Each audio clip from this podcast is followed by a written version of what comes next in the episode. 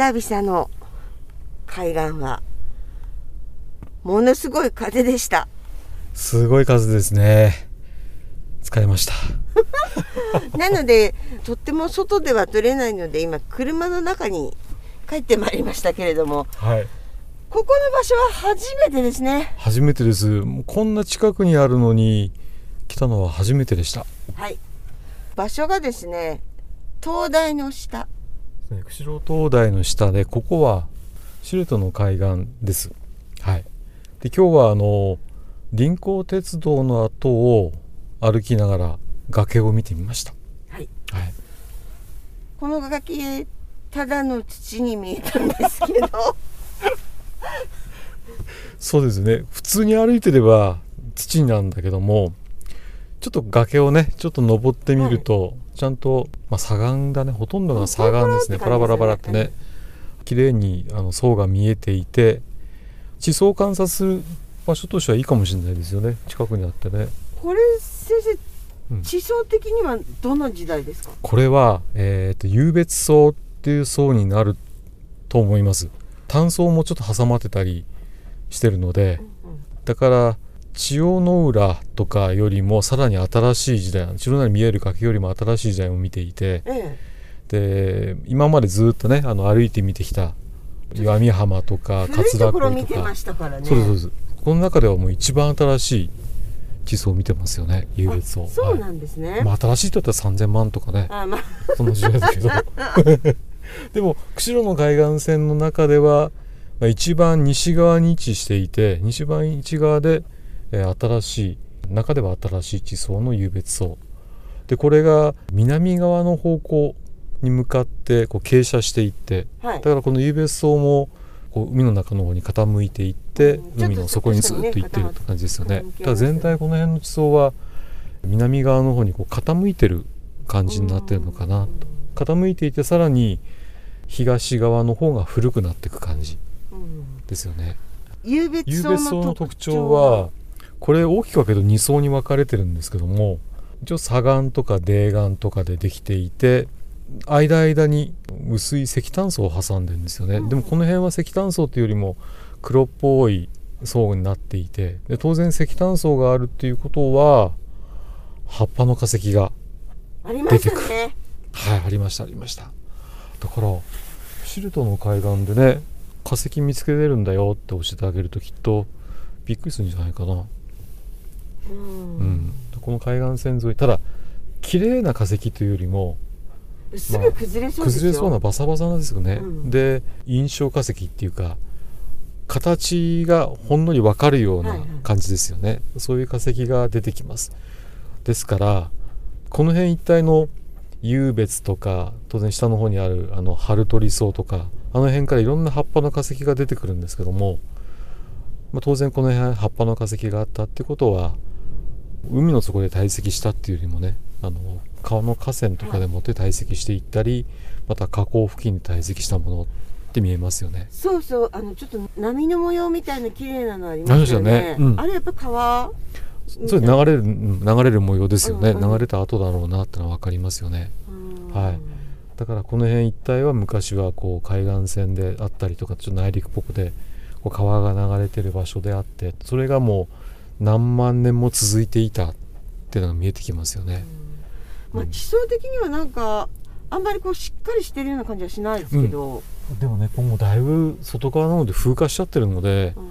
風化して色が本来の色じゃなくて赤みから黄色みがかった色に変わってってますよね。赤み黄色みがかるっていうのはこの辺一帯の特徴って僕ってうん。うん、あこれ有別層だなって見えますよね。うん。でこの有別層はこの辺ではこの辺りとかあとムサの辺りで見えるのかな有別層、そしてえここから越えていくとあの白糠の方に行ったりするとまた有別層が見えたりとか当然有別の方に行っても見えると思うんですよね。で有別の方に行くと単層がはっきり見えてくるっていうのが分かるのかな。崖自体はもう南西斜面なんで、うん。結構葉っぱとか日当たりいい感じはい。ここはね日当たりやっぱ日当たりがいいのと海が近いのでものすごい風化が進んでるっていうかね塩水とそれから、まああったかいと寒いを繰り返してるので、もう触ったらバサバサですよね。なんか砂が飛んできそうな感じでしたからね。で海岸これ砂浜もあるのでちょっとはい砂浜の方まで出てみたんですけど、結構しっかりした砂ですねしっかりしてますよね。でね今までずっとあの桂恋とかねあっちの方のあの明石寄りの方の海岸線見てきましたけど、やっぱり砂浜にチャートって赤いね赤い歴がたくさん含まれていたと思うんですよね。ちっちゃな小石よりもっと小さいのがいろんな色のが見えてありましたね、ええ。うん、それは全部この辺の崖から崩れてきて波で現れてこう丸くなってたと思うんですけども、当然その現地性の現地から降りてきたものなので、まあ、下から層だとかテンネル層特にテンネル層のあの赤チャートねはい。あれがこう崩れて砂浜を作ってるのかなって。だから、えーこの辺よりもずっとあの東側桂越かの辺の辺りの砂浜が赤っぽいですよね。そうですよね。はい、ところがですねこのシレトの辺りからはちょっと色が変わってくるんですよ。そうなんか黒くなってきたそうなんです砂鉄が増えてきてるのとあとよく見ると石英って言って白いはい。透明な粒も多くなってくるあんですよね。キラキラしてましたよ、はいはいはい。でここのシレトの岬を越えて当然お楽しげ側に行くと赤っぽいチャートがすごく少なくなっていって、まあ、透明のキラキラした石英うんうん。とかあと自鉄鋼っていうのは砂鉄ですよね、はいはいこれが増えていくんですよね。それなんか理由あるんですか？理由はですねこのシレトの岬よりも東側は大きな河川がほとんどないんですよね。はい。あの、ね。短い河川が多い、ええ。短い河川なのでこの辺の地層がそのまま崩れたものが砂浜を作ってる感じかなって、うん。特に崩れにくいチャートが多くなってるっていう、でもこのシレトの海岸よりも西側に行くと現地性よりも釧路川だとか阿寒川とか書路川とか、うん。北側の山の方から流れてくる河川が砂を運ぶんですよね。はい。そうするとこれよりも北側に何があるかっていうと火山灰地を通ってきたりまたはあの阿寒の火山とか通ってきますよね、ええ。そうすると火山に含まれている、まあ、鉱物が流れてくるっていうのが見えてくるんですよね。そうすると当然石英だとか火山灰の中にはあの石英もたくさん入ってますし、うんうん。自鉄鋼っていう砂鉄のね粒が入ってるし、それが流れてきてこの辺一帯に堆積させるので色が灰色っぽくなったりちょっとこうキラキラするようになっていく。あうだから、じゃあこの辺が砂浜としては境目みたい境目なんですよね。そしてえまたあの書路側とかあっち側に行くとうんうん。この地層がまた白糠のところが出てくるんですよね。え？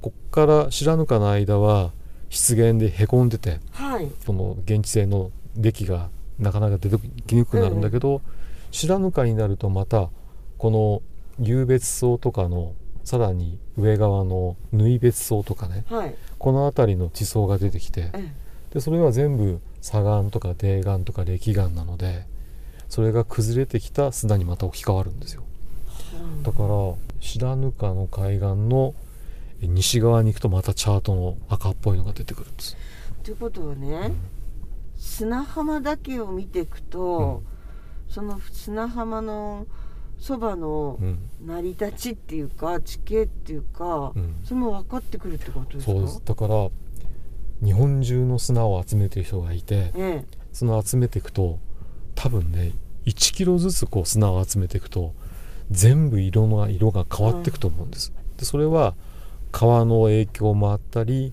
沿岸の流れもあったりとかでもって変わっていくんですけどやっぱり供給されてる砂がどこから来てるかによって変わるので砂浜を歩くとはこの辺の上流はこんなのがあるなとかねこの辺の近くにはこんなのがあるなってのは多分見えてくると思います。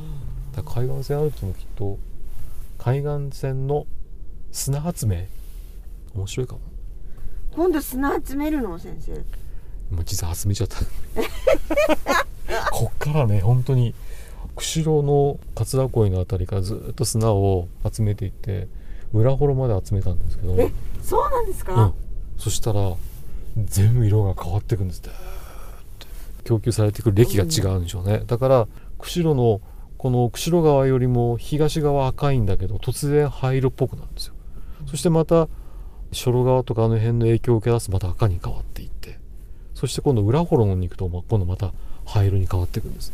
だから厚内の海岸に行くと砂が灰色っぽくなってる。と砂岩とか泥岩とかの影響ですよね、ってことは、うん。まあ、グレーっぽいとかうん。黒っぽいとかっていう砂、まあ、しっかりした砂っていうのは、川の影響を受けてるってあ川そう一概にうん、言えない？一概に全部は言えないと思うけども、当然その周りの、まあ、地質の影響を受けているって言えば合ってるかなって、うん、当然小田野市県の海岸線っていうのはやっぱりあの辺は近くに山があまり山がないので、当然そう削られてきたものとかうん上流から運ばれたものが結構出てきますよね。なのであの辺行くと砂鉄が多かったりうん。よく昔砂鉄集めの辺行きましたよね。面白いですね。面白いです、でも先生、うん。あの今まで行ったのって地層見てるのでうん。砂集めてないですよね東側。うん、なんでこっち側の砂採集してみようかなと思ったのは釧路の東側の海岸線歩いてると赤いじゃないですか。はいでこの赤がどこまで続くのかなってすごい気になって。はいはい。ただもう本当に突然色が変わるっていうのが分かって。うんでまた突然また色が変わったりとか。うんだそれが面白くて集めてみました。はい。はいでもそれがたくさん今研究室に溜まっていて 大変なことになってます。あともう12月うん。なのに散歩も咲いてましたねたくさん。されてました。一輪だけじゃな南くてね。南斜面ね。この知床の岬のところに高今いですね。年あったかいですね。だからこの時期ねこんな風にプラプラ歩けるなんて珍しいなそうですよね。はい、タンポポも咲いていたしあと青々とした。クローバーとかね。ありましたね。でも今日はね湧別草を見ようかなと思ったんだけどもいろんなものを見れましたね。はい。はい。ありがとうございました。ありがとうございました